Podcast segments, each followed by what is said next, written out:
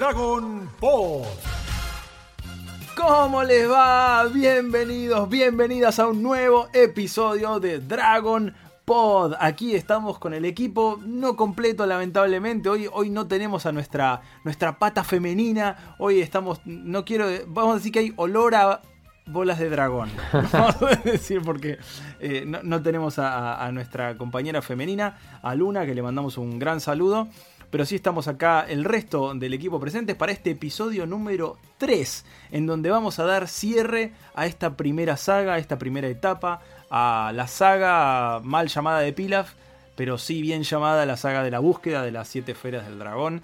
Y bueno, mi nombre es Alegra y le quiero dar la bienvenida a mis compañeros. En este caso, primero que nada, al señor Alan Schianone. ¿Cómo andas, Alita? Ya se sale, chicos. Espero que estén muy bien. La verdad que con mucha ganas de grabar este podcast. Me gusta porque ya llegamos a un momento de la serie donde ya está el grupito, el primero que ya conocemos como que se llevan bastante bien, la están pasando bien, más o menos. Y me gusta toda esa relación entre ellos y cómo pasan cosas muy grosas que vamos a empezar a descubrir y meternos de lleno en la, la mitología que tiene Dragon Ball, que para mí es riquísima con todo lo que tiene que ver con Goku y su raza y demás, ¿no?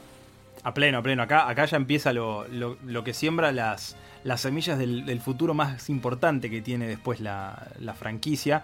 Que habría que ver, ¿no? Si ya sabía Toriyama más o menos hacia dónde quería llevar todo. Pero bueno, veremos, veremos, después lo sabremos. Continúo con el querido Mati Masagati. ¿Cómo andas, Mati? Hola, Ale, bien, todo bien. Eh, chicos, la verdad que un placer seguir con este podcast y terminar la primera de las mini uh, arcos, por así decirlo. Uh -huh. y, y bueno, y después ver lo que sigue, que también está buenísimo. Mal, mal, mal. Acá se vienen cambios después, aparte. Aparte, bueno, ya lo hablaremos. ¿no? Pero me gusta eso, que de repente venís con un estilo, es como que venís con un género y de repente cambia el género de, de, de, de aventura a, a, pelea, pelea, pelea, pelea. Eh, me gusta, me gusta como lo, que se viene y de la manera que se viene. Y por último, pero no menos importante, nuestra enciclopedia humana de Dragon Ball, el señor Nico Darfe. ¿Cómo le va, queridos, queridas? A todos del otro lado también ahí escuchando. Por supuesto, terminando esta primera saga y que ya a mí, o yo, o a mí en este caso, me gusta nombrarla como eh, la base con la que quiso Toriyama plantear este universo de Dragon Ball porque acá nos mostraron más o menos por dónde iba, un poco de comedia, va por la pelea, cómo es la Tierra, ¿no? Porque hay animales que hablan y como que es una base muy genérica. Por eso yo creo que esta primera parte, eh, terminando lo hablaremos bien, pero sirve solamente como columna para lo que viene. Porque fíjate, tiene un poquito de todo, un poquito de combates, un poquito de humor, un poquito de, de, universo de la Tierra, de cómo está compuesta, un poquito de Goku, un poquito de Bulma, porque va salpicando para crear este monstruo hermoso que, que vamos a seguir hablando durante mucho tiempo. Sí, es muy loco, veíamos, eh, en el capítulo anterior habíamos mencionado lo del traje de Bulma de coneja, eh, en donde todos, viste, era como, para Toriyama no es necesario, como ese, ese fanservice extremo de, disfrazar a la protagonista como una conejita de Playboy. Y sin embargo ahora, lo que nos apenas avanzamos en, en, el siguiente episodio, de repente cobra un sentido.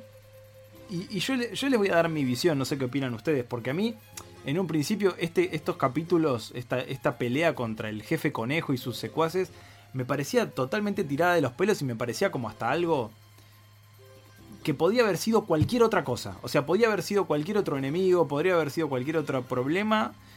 Pero para mí, yo creo que lo que quiso buscar Toriyama con esto fue una excusa para que Yamcha definitivamente superara su miedo y, y, y se aliara a los protagonistas, ¿no? Era como un poquito buscando ese sentido.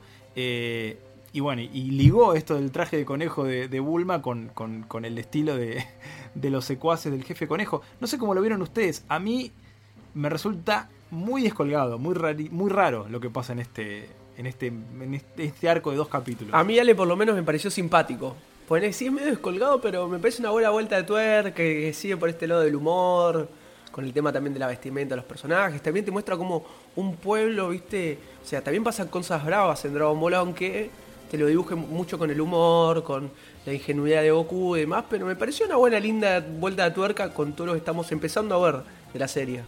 A mí me pareció que sí, que está bueno el hecho, y como decías, capaz lo usó como excusa para enganchar el vestido de Bulma también, eh, porque capaz lo dibujó y dijo, ¿qué, ¿qué, puedo enganchar después con esto?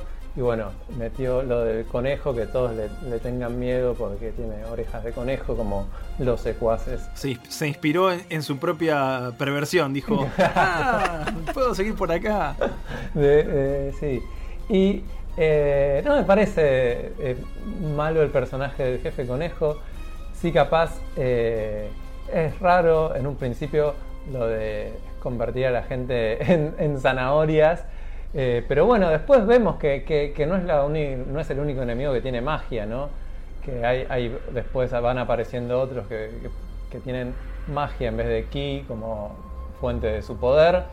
Y lo que sí capaz después queda re descolgado es que Goku los termina llevando a la luna. Cosa que... E- Eso, eso es lo que Nada que ver. O sea, desafía la lógica misma de la serie. Sí, sí, sí. Cosa que después se, se contradice con, con todo.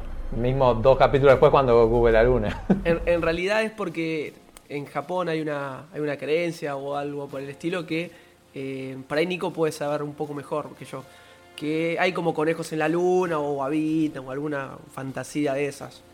Ponele. Hay tanto, no sé, de la cultura japonesa, pero sé que Toriyama sí usa mucho de la cultura, eso es real. No, sí, sí. Si uno mira la luna, hay gente que dice que, entre los cráteres hay como un dibujito de un conejo. Capaz viene de ahí. De un conejo moliendo, de un conejo moliendo arroz, dice la Me ley. solo Mati. Por eso ellos terminan moliendo arroz en la luna. O sea, Sí, es- eso, es- cuando ellos van a la luna terminan así como moliendo arroz, cultivando, digamos, va, cultivando no, pero haciéndose tra- esas manualidades. eh, Y hay mi parte conejitos. Me parece que... Hay conejitos conejitos, claro. Eh, me parece que a, a mí realmente es una, una etapa que obviamente me tomó mucho por sorpresa y creo que también igual jugó con lo mismo de los factores comunes de todas las historias, ¿no? Un pueblo que está siendo dominado de manera dictatorial y viene un salvador, ¿no? De afuera a poder salvarlo justamente, valga la redundancia, que es Goku, sacarlo de este jefe conejo que, que tiene como a todos lo tiene cortitos. Y bueno, pasa esto también, esta unión que decías me parece muy interesante, con Yamcha, que necesitaban unirlos, ¿no? Y qué forma tenés de unir a dos personas que están opuestas, ponerle el mismo objetivo, que es justamente la esfera del dragón, los dos tenían ese objetivo, así que se terminaron uniendo para, para esta causa. Y, y la verdad que a mí, si bien esto lo que voy a decir va a pasar muchos años después, pero yo creo que el factor de la magia es una de las, una de las cosas más impresionantes que tiene Dragon Ball, que se explotó poco. De hecho, por eso me parece que, que en Super lo pusieron a Moro, porque la, la magia, lo que pasó con Majin Buu y demás, era algo que no se explotó tanto en Dragon Ball y estaba buenísimo. ¿Viste? Y, de, y por eso te digo, yo ya lo voy a venir, dije en Super, van a dar la full con esto. Y tuvo que protagonizar una saga como es Moro. Porque la verdad que es un concepto muy grosso la magia. Eh, acá, acá en Dragon Ball pasó como al, ahí al pie nada más que ese jefe conejo. Pero está muy bien hecho. Y, sí, es muy divertida esta partecita. Yo que y bizarra. Sí. Bueno, a, a mí, digamos, lo único que. Porque el resto después es a gusto de cada uno, pero sí me hizo ruido esto que dice Mati. Primero, que con el báculo sagrado llegue hasta la luna, cuando vamos a ver más adelante que él no puede usar el báculo para llegar a, a tan alto. Eh, ni hablar del tema de la- del oxígeno, ¿no? El de fuera de la, de la atmósfera. Pero además esto que dice Mati, que Goku fue hasta la luna y no. Porque la luna llena o no llena la ves desde la Tierra, pero si estás yendo a la luna y la ves entera, eh, viejo, eso hay un Ale, bache de guion enorme ahí. No lo mires tanto, dejale, ya pasó. Fue un- una Sí, licencia creo, muy. creo que hay que considerarlo como un chiste y- Claro. y, listo. Es que es eso, es el remate de un chiste que no tenés que analizarlo mucho, Y déjalo ahí. pero bueno. Aparte, claramente no, no sabía Toriyama que años después, porque esto pasó un montón de años después, la saga de, de los Saiyajines iba a, a transformarse en mono. Más, No, pero dos capítulos después se transforma en Sí, mono. por la luna, claro, pero después Vegeta da una explicación diciendo que hay una cierta cantidad de ondas blue que te tienen que llegar para hacer. Por eso, ¿te acuerdas que viste que Vegeta tiene una- un poder que transforma una luna?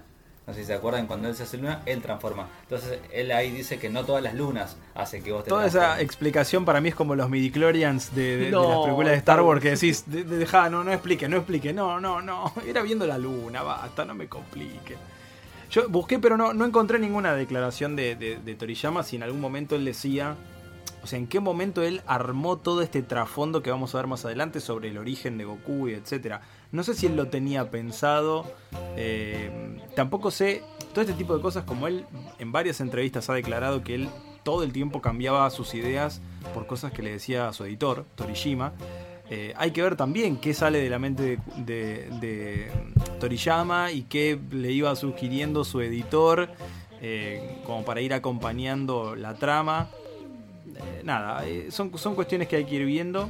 Sí, en este caso que pude leer el manga a la par de ver los capítulos, es muy diferente porque la ausencia de Pilaf es, tremenda es, eh, en toda esta parte y como en el manga aparece abruptamente. Es como que de repente te desayunás con que hay un personaje nuevo que se llama Pilaf. Y es, difícil, por eso yo en el capítulo anterior creo decía que el anime me gusta eso que hicieron. De, darle un poquito de irte mostrando. Porque si no es como que de repente te apareces con un. O sea, no, no, te genera nada, no le tomas ni cariño, ni, ni, ni, ni aversión. Es como, ah, mira, apareció este enano bizarro. Eh, con sus ayudantes. Vale, es, como decías vos en el, capítulo pasado, para que quienes no lo escucharon, justamente, que se necesita esta construcción audiovisual del villano, que de a poquito empieces quién es, cómo llegó ahí, cuáles son sus motivaciones, y eso claramente estuvo muy bien Dragon Ball, y la verdad que me cae súper simpático, Piaf, por un montón de cosas. Es un nene caprichoso con guita, soportable, y pelota que Nada, me parece bastante divertido. Muchas veces creo que destacamos o destacaremos que los rellenos en el anime de Dragon Ball son bastante buenos. Hablemos de una vez que avanza la trama y llegan al castillo de Pilaf, el videojuego, el videojuego de Pilaf controlando las paredes y es re falopa, pero está bueno. A mí me divirtió, a mí me divirtió. A mí me pareció algunos de esos rellenos de de que van corriendo por, no sé, unas paredes que se van cayendo tipo dominó, me parece un toque excesivo, pero un poco estuvo bueno, que en el manga creo que no hay nada de eso, los encierran en una habitación y después en otra y, nada más. Eh, un poco está bueno, pero capaz para mí fue un poquito de más. Sí, sí, a veces por ahí se, se extiende demasiado, pero pero como concepto, como idea, me pareció, me pareció que estaba bien, que era divertido. Y que seguramente Toriyama haya tenido que ver con, eso. Porque él, eh, Nico, vos me sabrás eh, contradecir si no, participa mucho o participaba mucho del, de los guiones del anime y de los rellenos. Yo creo que siempre escuché que por ley no hay que contradecir al conductor, así que no voy a decir nada. no, totalmente, pero si, si tenés info, obviamente decime. Pero yo Después siempre supe que por él estaba metido en el diseño de los personajes y, tiraba más o menos las pautas. Ahí va, él, él no trataba de no meterse con el tema del anime porque obviamente decía que es otro, otro esquema, es ah. otro, otro guion directamente. Históricamente se creía que él en las películas no tuvo nada que ver, pero él mismo ha dicho en varias entrevistas que dicen, sí, a mí antes me mandaban los guiones y si yo quería, diseñaba los personajes. Ya él diseñó un montón de personajes de películas, eh, pero él sabía todo cada película sabía de qué se trataba y, supuestamente su rol, eh, según sus palabras, era verificar si eso podría ocurrir dentro del mundo de Dragon Ball. Entonces, no sé si estaba tanto en, la trama del anime o en el relleno, em, sino que, estaba como a lo sumo en el diseño de algunos personajes, si es que, si es que podía, porque él estaba laburando a dos manos con esto. Piensen que eh, toda la semana sacaba un nuevo capítulo. Aparte, él como siempre contaba que no se quería mudar al centro, de, creo que era Tokio, donde estaban las oficinas de la Shonen Jump. Sí, eh, entonces, sí, en Nagoya. Claro, entonces él tenía que mandar el guion y lo mandaba varios días antes porque él lo enviaba como a veces a veces por fax, pero al principio lo tenía que enviar por correo, entonces tenía que terminarlo antes para que el correo llegue el día allá, ¿viste? Entonces eh, el tipo estaba como al, palo laburando. Entonces muchos no se metían. Pero como no había internet, no había, no había mail. Sí, eran los 80, la mitad de los 80. Dragon Ball. Bueno, pero finalmente llegamos al, castillo de, este villano. Eh, les roba todas las esferas excepto una. Y es muy, es muy gracioso. Es muy, que en el anime con el doblaje se pierde. Con porque le anulaban absolutamente todo lo referido a algún tipo de perversión. Pero esta especie de tortura que improvisa Pilaf agarrando a Bulma. Eh, y, como que, viste, parece que le va a hacer algo. Y ella dice: No, ¿qué me vas a tocar, pervertido? y le tira un besito. Y Bulma se queda como: ¿Qué? Pensé que me ibas a hacer esto o lo otro. Y se horrorizan. Entonces, como: No, qué pervertida. es espectacular. Sí, eso está muy bueno. Y, es verdad, se pierde, creo, no sé si dice Qué mujer inteligente o algo así, dice en el anime, nada que ver. Sí, pero es muy, es muy gracioso. Siempre me gustó mucho el diseño del castillo de Pilaf. Eh, y, to- toda esa parte, ¿no? Que son como hongos gigantes los árboles.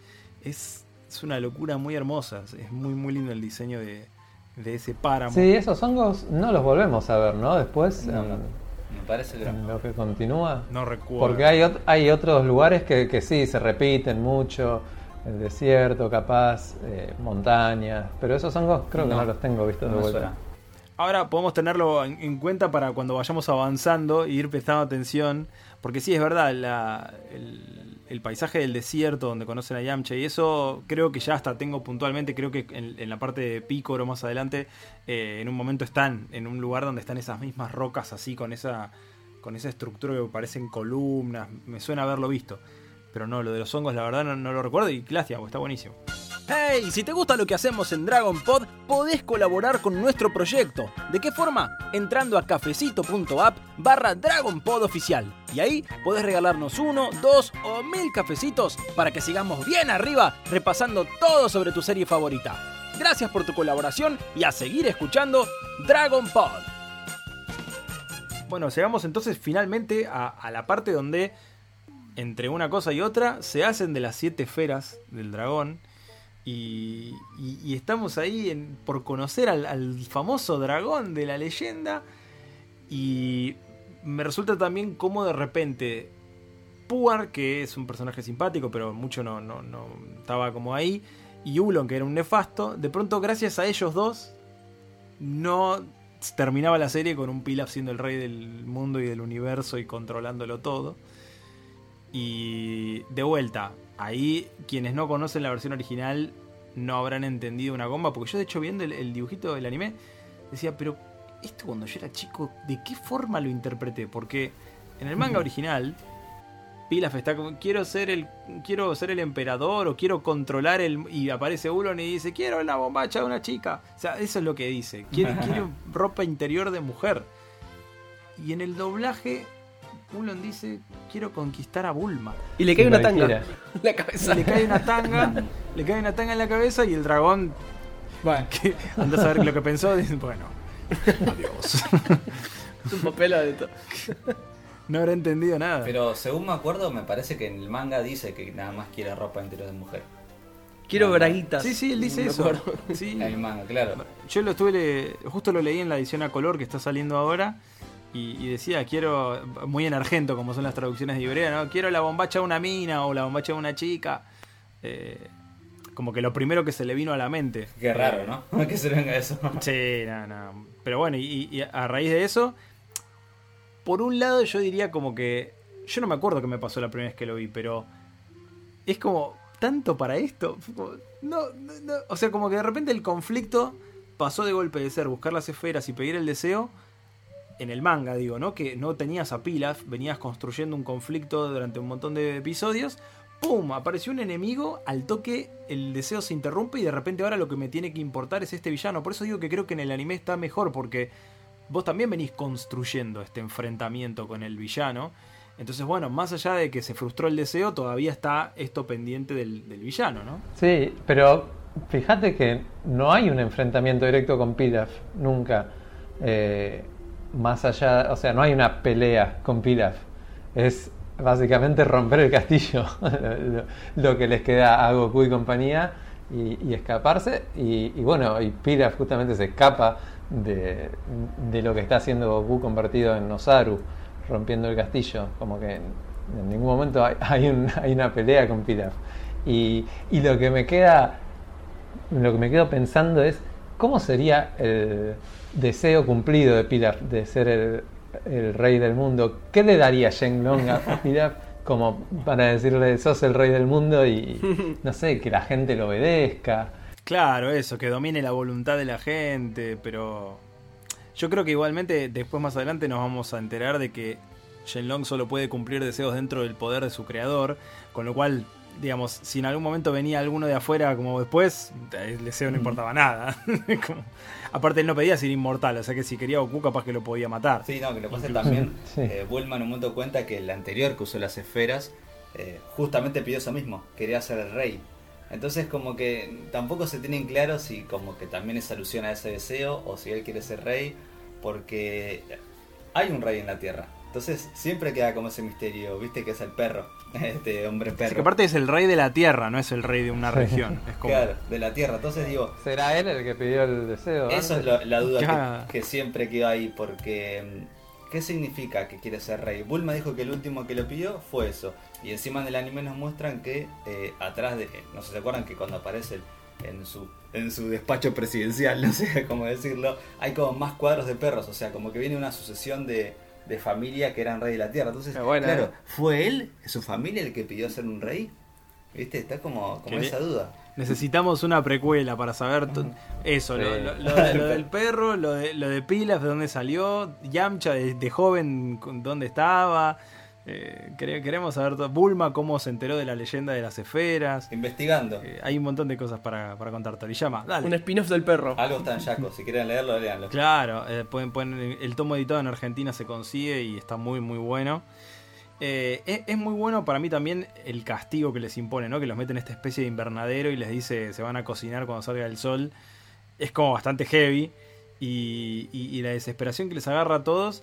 Y es muy chan el, el momento donde Goku, viste, se pone a hablar de la luna y no, porque mi abuelito una vez, y cuando les empiezan a caer la ficha a los demás, y, y ese plano de Goku hablando, y los otros se fueron al rincón y están tipo así, todo pegadito como a la mierda. eh, como que, o sea, lo entendieron de toque, eso me gusta, ese recurso de nada de que nadie se da cuenta o nadie se lo imagina, no, no, todos de toque caen de lo que está contando este pibe. Y que te da pena también, decís, mató al abuelo, qué garrón, no, pobrecito. Igual, Ale, eso, es- eso está bueno porque vos decías, che, pero en el manga no me construís toda esta parte las esferas y aparece un villano, lo, lo presentás en un minuto, resolvés. Que me parece como muy que marca un antes y un después esta parte de la serie, ¿viste? Porque bueno, te presenté las esferas, vino el dragón y te muestra, puedes pedir el mejor deseo del mundo, como ser el rey, el dueño inmortal, como también pedir una tanguita. Una tanguita. O sea, ese juego me gusta mucho. Además, cuando te muestra Goku o Saru, te dice, bueno, man, esto es otra cosa. O sea, las esferas te la presenté. Es que ahí se va toda la Eso, mierda. ahí, exacto, se fue toda la mierda. Y ahí ya, aparte, como vos decís, con la revelación que Goku mató al abuelo, que viste es de otro lado, que no lo conoce. Me parece que ya va por ahí. Y ese punto a mí me, me gustó muchísimo. Aparte, además, cuando Goku se hace Osaru y demás, cambia el ambiente completamente. Antes era un ambiente mucho de aventuras, ¿viste? La música cambió, se puso muy turbio, aunque igual tenía el recurso de humor. No, aparte decís, este pibe que era tan puro y tan perfecto y tan ah, cute, y de repente el chabón se convierte en una bestia asesina. Tal cual. Está buenísimo ese contraste, ¿no? Sí, está buenísimo. Y es verdad lo que decía Alan, que a partir de ahí, eh, bueno, a- apenas termina lo de Pilaf, ya hay otro tono en la, en la serie, con, con la saga que sigue a continuación, y que por pasa eso y desaparece Goku o Saru, vuelve a aparecer el pendejo que se caga de risa de todo, que dice, ay, mi colita, ¿dónde está mi cola? Eh, Que pierde el equilibrio, me y- encanta. Le falta la se que se cae. Y le se te cayó, bueno, da igual. Y todo este chabón más relajado, dale, boludo, perdiste la cola, ¿no? Preocupate un poco. Y ahí, bueno, no sé qué le pasará a alguien que empezó a ver la serie desde, desde chiquito y que, y que no sabe lo que sigue. Nosotros capaz que no sabemos ni cuándo la empezamos a ver ni nada. Sabemos que después vuelve a recuperar la cola, que se vuelve a transformar. Pero el que la está viendo ahí no sabe qué va a pasar. Va a volver a ser el- la bestia esta. Ya pasó, fue algo del momento. Bueno, Mati, ¿sabés? Yo era uno de esos pibes, ¿eh? Porque yo no me acordaba nada de lo que iba a pasar, así que... Es que cuando eras, aparte cuando eras chico, eh, no, pero lo venías viendo y, y como decíamos, el- el- daban un capítulo por día, entonces no te daba tiempo tampoco como hay hoy de, no sé, debate, porque acá era final de temporada, capaz que si lo hicieran hoy, acá terminaría la temporada y tendrías que esperar un año para saber lo que pasa. Entonces, eh, in- incluso yo siempre pensaba como Toriyama a lo mejor lo planificó también de esa forma de, bueno, terminó y podría haber terminado la historia. Acá era como, pum, terminó.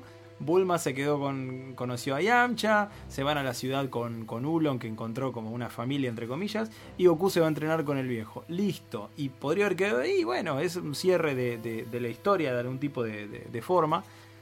Pero bueno, yo creo que acá todavía... Vos, Nico, creo recordar que en el capítulo 0 habías dicho que, que no le había ido bien eh, esta primera parte de Dragon Ball. Para nada, para nada. Directamente, en un momento cuando Toriyama le pregunta, bueno, ¿cuándo fue el éxito? Y él dice que fue cuando empezaron los, los torneos de artes marciales. Porque, de hecho, antes de ese torneo estaba en el puesto número, según sus palabras, 17 de la Shonen. O sea, estaba en Johannesburg. No, no, no, no se leía tanto. Johannesburg. Para nada. Sí, no se leía tanto, no, no- no tenía tanto. Era, era, según sus palabras, tenía que ya enfocarlo para un lado, porque era un poquito de humor, un poquito de pelea, y bueno, era Toriyama, el, el editor, le dijo, bueno, flaco, haceme algo, haceme lo cómico o haceme lo pelea, pero haceme algo, no me hagas un poquito de todo. Y fue directamente, fíjense que fue a lo, a lo, a- no, no quiero A decir a lo- bife directos, eh. Claro, fue el torneo. Lo cual él dice que, que ya había hecho algo parecido antes en, en Doctor Slump, una especie de mini competencias, y le fue muy bien en las competencias que, que hicieron en el manga. Entonces dijo, bueno, voy a tomar esa base, que fue exitosa en el manga anterior, y lo voy a llevar a Dragon Ball. Y así creó el torneo de artes marciales, porque aparte pudo incluir al maestro Roshi en todo esto, pudo incluir eh, a otros personajes como Krillin, a- su- digo, de hecho acá, acá introdujo al mejor amigo de Goku. Entonces Claro. como que eh, pudo armar, me parece que, que esto, y de ahí, posta, ¿eh? Después de este torneo, sí fue el número uno de la Shonen en, en ventas, Dragon Ball, pero antes estaba en el 16, imagínense. Recordemos que para los que no sepan que la Shonen Jump, que es como una especie de guía telefónica donde se publican varias historias, entonces te viene una revistota enorme y hay un capítulo de, no me acuerdo ahora, pero son como 20 series me parece que salen al mismo tiempo y salía una vez por semana. Y todas las, todas las semanas, creo, o, o cada mes, hacen una encuesta entre los lectores, o as- en su momento tenías que mandar por correo votando a tus favoritas. Y por eso se armaba un ranking que le daba también a la editorial la, la manera de decir, che, venís saliendo puesto 17 durante tres meses, chao, Sí, no, chao. no te publicamos más. Claro, por eso. Eh, y eso pasa mucho. Y él aparte tiene un changuide que venía con un éxito de Doctor Slump. Imagínense si fuera un X, decían, bueno, flaco, al tercer número no pegó, tengo tres, tengo 13 mangakas más que quieren también sacar su propia historia. Eh, y yo quería retomar un poco lo que creo que había dicho vos, Alan, con el tema de los y esa conversión. Era esto de que yo también sentí que eh, Toriyama quiso jugar ¿no? con esta famosa historia de Dr. Jekyll y Hyde, ¿no? Esto de que tiene una personalidad buena por un lado, pero después le pasa algo, se transforma en malo, como ese no, ser un loco. Eh, entonces creo que es un concepto muy utilizado. Y para mí re fue para ese lado. Quiso empezar a hacer eso. Mira, tiene una personalidad muy bondadosa por un lado. Ahora se transforma en Osaru y es un sacado total. Y mata y trans, no sé, quiebra todo, rompe todo. Yo siempre lo vi como más como un hombre lobo, pero al mismo tiempo Sí. el diseño del Osaru me parece fantástico porque es, es, es de la como de la raza de monos esos famosos que vemos en las aguas termales japonesas que se meten en, en las, en las termas en, en el norte de Japón, que son así, tienen como esas patillas gordotas de costado, eh, solo que esos los monos son como con el pelo clarito y son medio colorados, pero el diseño del Osaru es hermoso, me parece que está otro gol más en los diseños de, de Toriyama. Dragon Ball. Al- Algo que me descolocó leyendo el manga fue cuando de repente se le prende el foquito a Yamcha y eh, a Pugar y le dice, pará, el punto débil no era la cola, y eso lo salteamos cuando estuvimos contando, que yo no recuerdo en qué momento fue que, que dicen que el punto débil de Goku es, es la cola. Es cuando está con Milk, que Milk para trepar a la nube se le agarra la cola y... ¿En qué momento es que Yamcha se entera de esto? Sí, me parece que es ahí. Mm, sí. es ahí que ya Sí, se sí, está espiando. Porque Ahí es recontra clave, ese dato es, es, es lo que después logra que, que, que también, eso, eso tiene para mí todo esto, ¿no? Que, ah, mirá, esto que te mostré acá y que medio que pasó sin pena ni gloria, de repente lo uso para resolver este problema. Está todo muy, muy bien escrito. A mí, salvo lo de la luna con el jefe conejo, eh, el resto me, me gusta mucho cómo está escrito, elaborado y no le, no le encuentro problemas, mirá lo que te digo. Es muy Dragon Ball eso de poner pequeños detalles que después van a ser importantes. Es muy Dragon Ball. Sí, eso. sí, habla de que, de que el tipo tiene una cabeza donde si meto algo, meto algo que tenga potencial para usarlo más adelante y que no quede así como, como algo al pasar. Y sobre todo me parece lo, lo importante, perdón que te interrumpa, eh, Ale, que, es muy pequeño esto, pero trata de que todos aporten algo, porque uno dice, Pugar es un personaje que no aportó absolutamente nada a la trama, hasta el momento, pero en ese momento justo a él se le ocurrió que o se, le- se acordó que el punto débil era la cola, a Pugar, ¿entendés? O sea, quieren que todos aporten un poquito de cada cosa. Y eso también Bueno, está Pugar, bueno. te digo, Mm. se convierte en, en el pájaro que rescata a Bulma cuando está convertida en zanahoria. Es, es, eh, junto con Ulon de los que se escapan del, del- del cuartito para, para ir a impedir el deseo de Shenlong. Y finalmente es a quien se le ocurre eh, cortarle la cola a Goku. O sea que, Pugar corazón, hagamos remeras. Y se transforma en tijera, Ale, justo. Claro, encima. claro. O sea, se- Literal le cortó la cola a Goku. Claramente Toriyama tiene una habilidad para hacer que todos los personajes en algún momento tengan una, una relevancia en la trama. Y eso es lo difícil porque Dragon Ball es muy rico en personajes. Muy rico. Está lleno, bueno, después vamos a ver muchísimos Sí, más. hablar. Y bueno, para ir cerrando este episodio ya y cerrando la saga de las siete esferas de- del dragón, hay una frase de Goku que me encanta en el doblaje, además me gusta mucho. Que cuando se están separando, ¿no? Dice, bueno, vamos a ir a la ciudad, vos querés venir. Y Goku le dice, no, voy a entrenar con, con el viejito, con el, el- el señor Roshi. eh, y, y después algún día nos veremos. Y bueno, Bulma que le da el radar, ¿no? Para que él pueda encontrar la esfera de su abuelo. Y Goku mientras va volando en la nube dice, Hay muchas personas buenas en este mundo y es divertido. ¡Por allá! se va riendo, ¿no? Como, como te, te resume esto de que el chabón salió al mundo, ¿no? Como descubrió que es muy divertido, que si lo tomamos de esa manera inocente, es real, digo, viajar está buenísimo en la vida real, ah, te abre la cabeza, conoces un montón de gente, es un lindo mensaje, a mí me, me- me enterneció cuando lo leía y cuando lo escuchaba en el anime, dije, me parece que es un mensaje re lindo. Sí, y otra cosa que me hace acordar lo que decís ahora, que también Bulma y Yamcha de alguna manera cumplieron su deseo por el cual querían las Claro. esferas, de, bueno, Bulma conseguir un novio y Yamcha perderle el miedo a las chicas, y que a, a través de esta aventura que tuvieron eh, consiguieron, no sé si Yamcha le perdió el miedo a todas las chicas, pero por lo menos a Bulma al final A Bulma, sí. sí. Y, y bueno, y Bulma consiguió un novio que, que le gusta. Así que eh, también está bueno ese mensaje como que más allá de que algo cumpla tu deseo, eh, salir por lo menos en la búsqueda de alguna manera te abre puertas para que pase lo que vos querés. Qué lindo, qué lindo cierre. Cerramos así, por favor, hermoso. Ni hablar, ni hablar. Ya está, Leandro. ¿Para qué querer más? Nos, de- nos despedimos entonces. eh, bueno, un saludo a, a Lunita, por supuesto, que hoy no pudo estar.